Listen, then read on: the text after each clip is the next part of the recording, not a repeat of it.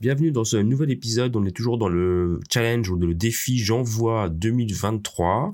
Et aujourd'hui, je vais vous faire un, épisode euh, sans montage. C'est-à-dire que, donc il n'y aura pas de musique, il n'y aura pas de présentation. On y va directement dans le sujet. Et le sujet du jour, c'est la continuité de l'épisode précédent. Je voudrais vous parler de, je vous faire un, résumé en fait du livre de Eckhart Tolle, Une nouvelle terre, parce que je me suis dit que finalement cet épisode dans trois minutes, ça donnait un peu l'eau à la bouche mais ça valait la peine quand même de rentrer un peu plus dans le détail, sachant que euh, j'ai beaucoup parlé des, concepts de Eckhart Tolle ces derniers temps, euh, donc vous pourrez comme ça faire un peu le lien avec tout ce que j'ai pu dire dans mes épisodes précédents. Donc, un nouveau ciel est l'émergence d'un état transformé de la conscience humaine et une nouvelle terre est son reflet dans le domaine physique. Voilà la petite citation d'introduction de Eckhart Tolle. Ce livre euh, Nouvelle Terre, c'est vraiment un livre qui a révolutionné ma vie parce que Tolle, euh, c'est vraiment un maître spirituel pour moi et il a une profonde capacité à prendre des idées complexes de la spiritualité, de la conscience et à les réduire à des leçons simples et puissantes facile à saisir, à appliquer dans nos vies. Et ben, vous savez très bien que c'est un peu mon super pouvoir hein, de prendre des concepts et de les rendre simples. Donc quand, j'ai des gens et des maîtres spirituels comme Eckhart Tolle qui le font, ben, j'utilise ce qu'ils font bien évidemment. Donc je me réjouis de partager avec vous quelques-unes de ces grandes idées préférées tirées de son livre donc Nouvelle Terre. Alors tout d'abord, on va commencer par une bonne et une mauvaise nouvelle une partie importante de la population terrestre reconnaîtra bientôt, si ce n'est pas déjà fait, que l'humanité est désormais confrontée à un choix brutal. Évoluer ou mourir. Et Tolle commence une nouvelle terre avec de bonnes et de mauvaises nouvelles. On va commencer par les mauvaises nouvelles. On a hérité d'un dysfonctionnement collectif. Depuis le début de l'histoire de l'humanité, nous, en tant que société collective, avons agi comme une, personne atteinte de folie criminelle, avec des délires paranoïaques chroniques, une propension pathologique à commettre des meurtres et des actes d'extrême violence et de cruauté. Oups. Selon Tollé, la cause de cet état est simple. La peur, l'avidité et le désir de pouvoir. Les grandes traditions ont nommé ce dysfonctionnement de l'esprit L'hindouisme, par exemple, l'appelle le Maya, qui signifie le voile de l'illusion. Le bouddhisme l'appelle euh, dukkha, ce qui signifie euh, souffrance, insatisfaction ou tout simplement misère, et qui traduit directement euh, signifie, euh, en fait, la traduction littérale, ça veut dire être coincé comme une tour de potier qui grince en tournant. C'est très imagé, mais ça veut dire ce que ça veut dire. Et le christianisme, lui, il appelle ça le péché, ce qui, une fois débarrassé de tout son bagage culturel et traduit correctement à partir de ses origines grecques, signifie manquer la cible. Comme un archer manque la cible. Donc le point de vue de, de là-dessus, il est simple. Nous portons un grand nombre de bagages culturels hérités. Et la bonne nouvelle dans tout ça, bah, ces mêmes traditions nous montrent l'autre côté du dysfonctionnement. Euh, l'hindouisme juxtapose Maya avec l'illumination. Le bouddhisme, lui, oppose euh, Dukkha avec l'éveil et le christianisme pointe euh, à l'opposé du péché, le salut. Donc la première étape de tout ça, c'est d'abord de reconnaître notre propre folie. Reconnaître sa propre folie est bien sûr le surgissement de la raison, le début de la guérison et de la transcendance. Est-ce qu'on peut le voir? Est-ce que vous pouvez le voir? Est-ce que tu peux le voir? Est-ce que tu peux reconnaître ta propre peur, ta propre avidité, ton propre désir de pouvoir? Et peux-tu voir comment ça aboutit à notre à, toute cette mini-guerre ou ces guerres ces, ces mini-guerres dans ta propre conscience, dans tes propres relations de famille, avec tes amis, avec tes collègues, dans ta communauté? Arrête-toi un moment et vérifie ta propre incarnation de ta folie héritée. C'est un pas puissant vers la création d'une nouvelle terre. Alors maintenant, je voudrais vous parler, te parler de ton état de conscience. Tollé dit, votre degré de spiritualité n'a rien à voir avec ce que vous croyez, mais tout à voir avec votre état de conscience. Celui-ci, à son tour, détermine la façon dont vous agissez dans le monde et interagissez avec les autres plutôt puissant, n'est-ce pas? Ça me fait penser en fait à mon enfance. Euh, bon, je suis catholique, j'ai été baptisé, j'ai fait ma communion, donc j'allais à l'église le dimanche, en tout cas pendant la période où je faisais ma communion.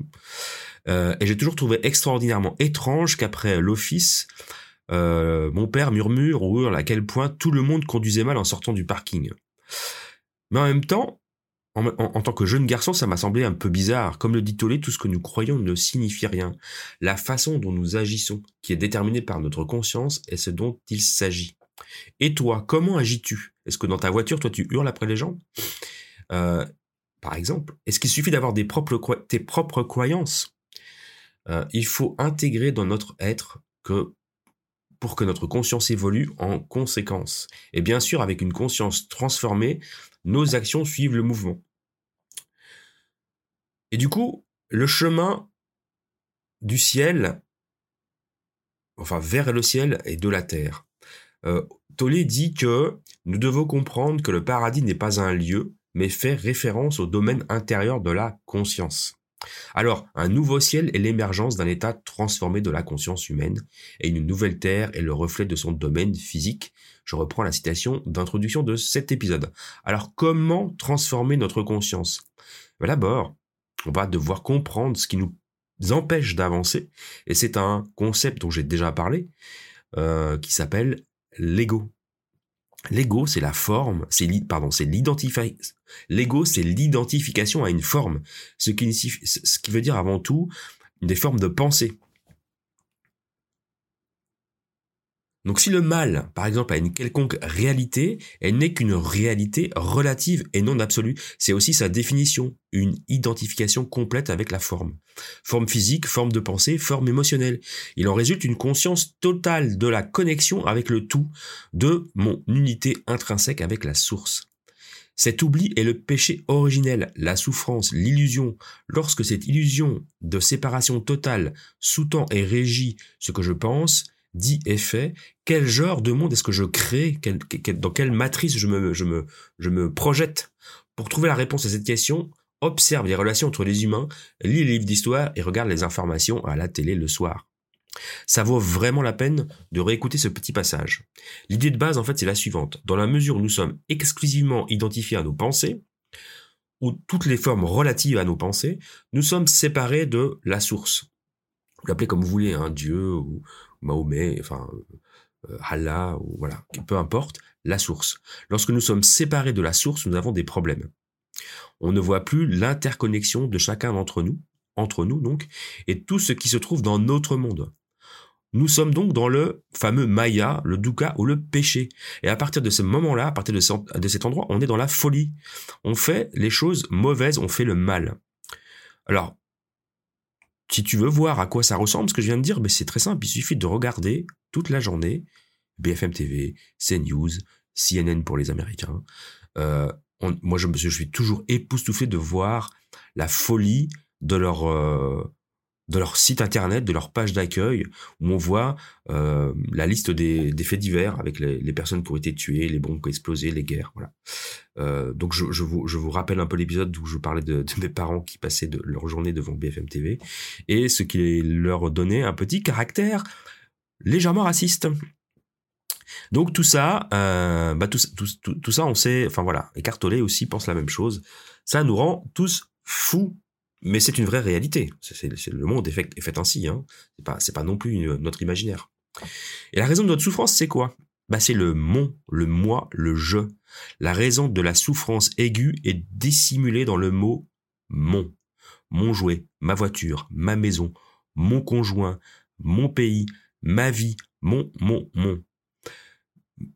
Euh, Gonka, le professeur qui a dirigé le cours silencieux de dix jours de méditation vipassana qui avait suivi euh, Eckhart euh, raconter une histoire justement au sujet du mont.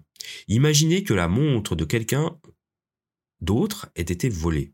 La voiture de quelqu'un d'autre est tombée en panne sur le chemin d'une réunion importante. La commande de quelqu'un d'autre a été gâchée au restaurant. Le conjoint de quelqu'un d'autre l'a trompé. C'est malheureux, mais ce n'est pas si grave pour toi, n'est-ce pas? Parce que c'est pas pas à toi que ça arrive, c'est à quelqu'un d'autre.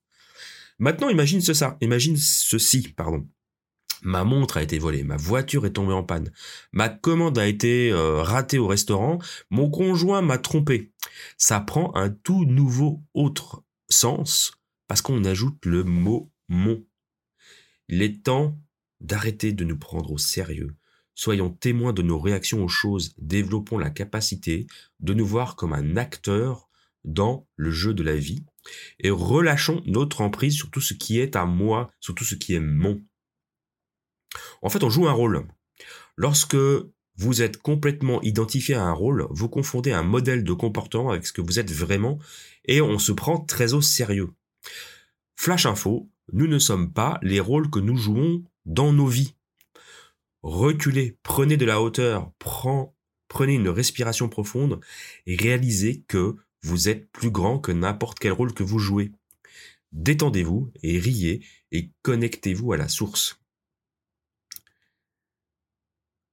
Avant de finir cet épisode, je voudrais parler de deux trois encore concepts du livre, dont les organes de douleur. En raison de la tendance humaine à perpétuer les vieilles émotions, presque tout le monde porte dans son champ énergétique une accumulation de vieilles douleurs émotionnelles que Eckhart Tolle appelle le corps de douleur. Les corps douloureux, c'est un concept fascinant que Tolle présente tout au détail, en détail pardon, tout au long du livre. Et pour résumer, voilà ce qu'il dit toute émotion négative qui n'est pas pleinement affrontée et vue pour ce qui est au moment, pour ce qu'elle est au moment, pardon, où elle surgit, ne se dissout pas complètement. Elle laisse derrière elle une sorte de, vestige, une cicatrice, qu'on se rappelle régulièrement parce qu'elle revient à nous régulièrement. Ce résidu, donc, ce vestige, se retrouve dans notre corps de douleur. C'est cette énergie que vous pouvez presque sentir à 1,50 m de distance lorsque vous êtes près de quelqu'un qui souffre. Euh, la clé pour dissoudre ça, c'est accepter ce qui est. Devenez entier en réalisant que votre douleur et vos défis sont tout simplement un support évolutif. La vie vous donnera l'expérience la plus utile pour l'évolution de votre conscience. Comment savez-vous que c'est l'expérience dont vous avez besoin? Parce que c'est l'expérience que vous êtes en train de vivre en ce moment. Et moi, j'adore ça, j'adore cette idée. Ça me rappelle Byron Katie, parce qu'elle dit « Comment puis-je savoir que le vent doit souffler ?» Eh ben, il souffle. Et puis elle ajoute « J'ai réalisé que c'est de la folie de s'y opposer. Quand je me dispute avec la réalité, je perds. Et je perds seulement à 100% du temps. Et devinez quoi, ce qui se passe est en train de se passer. On peut le combattre, on peut le nier, ou on peut saisir l'opportunité de grandir avec lui. C'est toujours à nous de décider. L'une des nombreuses hypothèses erronées de l'ego, l'une de ces nombreuses pensées illusoires est ⁇ je ne devrais pas avoir à souffrir ⁇ Cette pensée elle-même est à l'origine de la souffrance. La souffrance est un noble objectif, l'évolution de la conscience et la combustion de l'ego. Comment réagissez-vous à la souffrance? Est-ce que vous dites que ça ne devrait pas arriver? Euh, Est-ce que vous dites que pourquoi moi Pourquoi ça m'arrive? C'est pas une position très valorisante à prendre. Si vous pouviez apprendre à embrasser la souffrance comme un processus servant à votre élévation, à votre illumination, peut-être la vivriez-vous différente parce que tout le monde vit de la souffrance, tout le monde vit des drames. tous les uns plus importants que les autres, bien évidemment, euh, mais on a tous comme euh, dirait euh, une amie très proche, une vie de merde, n'est-ce pas? On a tous des moments difficiles. Et donc c'est notre regard par rapport à ça qui fait qu'on souffre ou pas. Alors évidemment, c'est plus facile à dire qu'à faire, hein je suis tout à fait d'accord. Donc je vous propose d'adopter la sagesse de Rumi. Cette discipline et ce traitement brutal sont un fourneau pour extraire l'argent des scories. Cette épreuve purifie l'or en faisant bouillir l'écume. C'est alors que nous, embrassons, le noble objectif de la souffrance dans le processus du polissage de nos âmes. Rappelons-nous un autre joyau de Rumi. Si tu es irrité par chaque frottement, comment seras-tu poli? J'adore cette phrase, je la répète. Si tu es irrité par chaque frottement, comment seras-tu poli? Les, schémas égoïques particuliers auxquels vous réagissez le plus fortement chez les autres et que vous percevez à tort comme leur identité ont tendance à être les mêmes schémas qui sont en vous, mais que vous ne pouvez pas ou ne voulez pas détecter en vous. En gros, euh, tout ce que vous voyez de mal chez les autres, euh, c'est votre miroir, quoi. Hein. Ça, c'est une idée très connue. Cette idée que ce que nous trouvons les plus ennuyeux chez les autres est en fait un indicateur que ce que nous trouvons de manière inconsciente le plus ennuyé en nous-mêmes. Je trouve que cette idée est super puissante. Jung, appelait notre ombre et disait Il ne fait malheureusement aucun doute que l'homme est, dans l'ensemble, moins bon qu'il ne s'imagine ou ne veut l'être. Chacun porte une ombre, et moins elle est incarnée dans une vie consciente de l'individu, plus elle est noire et dense. Si une infériorité est consciente, on a toujours la possibilité de la corriger. De plus, elle est constamment en contact avec d'autres intérêts, de sorte qu'elle est continuellement soumise à des modifications. Mais si elle est refoulée et isolée de la conscience, elle ne se corrige jamais et risque d'éclater soudainement dans un moment d'inconscience. En tout cas, elle constitue un obstacle inconscient qui contrecarre nos intentions les mieux intentionnées. Donc le moyen, quel est le moyen le plus rapide d'identifier notre ombre? Ben, regardez ce qui vous dérange chez les autres. C'est aussi simple que ça. De nombreux enseignants, de nombreux enseignants, pardon, comme les experts en relations gays et Katie Hendricks, appellent cela projeter. Nous projetons nos propres problèmes sur les autres. Nous nous concentrons sur les aspects les moins attrayants de la personnalité de l'autre qui reflètent, notre propre difficulté en fait. T'es agacé par, quand les gens sont impatients? Bah devine quoi Regarde comment tu te montres impatient dans la vie plus souvent que tu ne veux l'admettre et ta réaction à l'impatience pourrait bien se dissoudre. Tu es agacé quand les gens ne sont pas authentiques, quand ils sont cupides, quand ils sont obsédés par eux-mêmes. C'est la même chose. Regarde à l'intérieur, regarde en face de toi dans le miroir, regarde tes réactions qui vont alors se dissoudre. C'est vraiment un exercice très puissant. Vraiment, essaye, tu verras. C'est vraiment très sympa comme, comme truc. C'est pas facile au début, parce que bon, voilà, il y a l'ego qui revient par là. Hein. La prochaine fois que tu es contrarié, arrête-toi un instant, prends une grande respiration, puis une autre, puis essaye d'identifier ce qui te frustre chez l'autre personne, et demande-toi comment je suis ce cet enfoiré, ce connard, enfin bref, vous pouvez mettre les mots que vous voulez. Et voyez comment en fait ce n'est qu'un problème que vous devez régler, que vous devez régler dans votre vie. C'est un problème que tu dois régler dans ta vie je, pourrais, euh, pour finir, vous donner quelques pensées supplémentaires de Carl Jung. Confronter une personne à sa propre ombre, c'est lui montrer sa propre lumière. Ça, c'est plutôt joli. Hein et, il disait aussi, on ne devient pas éclairé en imaginant des figures de lumière, mais en rendant l'obscurité consciente. J'en ai presque fini. Je voudrais juste finir. Alors, il y a tellement de choses dans ce livre, c'est tellement riche que je pourrais, en parler pendant des heures. Il y a un autre, euh, un autre euh, concept dont Tolé parle dans son livre, c'est euh, les, pensées. S'il n'y a rien que vous puissiez faire, faites face à ce que vous, à ce qui est, et dites, bon, pour l'instant c'est comme ça, je peux soit l'accepter, soit me rendre malheureux. La cause première du malheur n'est jamais la situation, mais les pensées par rapport à la situation. Donc sois conscient des pensées que tu as, séparez de la situation, qui elle est toujours neutre, et qui est toujours telle qu'elle est. Une autre vérité qui fait l'écho à travers les cultures et les millénaires. D'après Épithète, nous ne pouvons pas choisir nos circonstances extérieures, mais nous pouvons toujours choisir la façon dont nous y répondons. Shakespeare disait dans Hamlet, il n'y a rien de bon ou de mauvais, mais la pensée la rend ainsi. Et enfin, Victor Frankl, dans La quête du sens de l'homme, disait On peut tout enlever à un homme, sauf une chose, la dernière des libertés humaines, choisir son attitude dans n'importe quel ensemble de circonstances données, choisir sa propre voie. Donc je vous pose, je te pose la question avant de te laisser, es-tu victime des circonstances ou réalises-tu que tu as le pouvoir de choisir comment tu réagis à une situation? Voilà, je te remercie de m'avoir écouté aujourd'hui, sans filtre, sans filet avec la voix du mec un peu malade, comme tu l'as entendu. J'ai un bon, euh, j'ai échappé un bon, un bon virus. Euh, je vous souhaite une bonne journée et je vous retrouve très bientôt. Au revoir.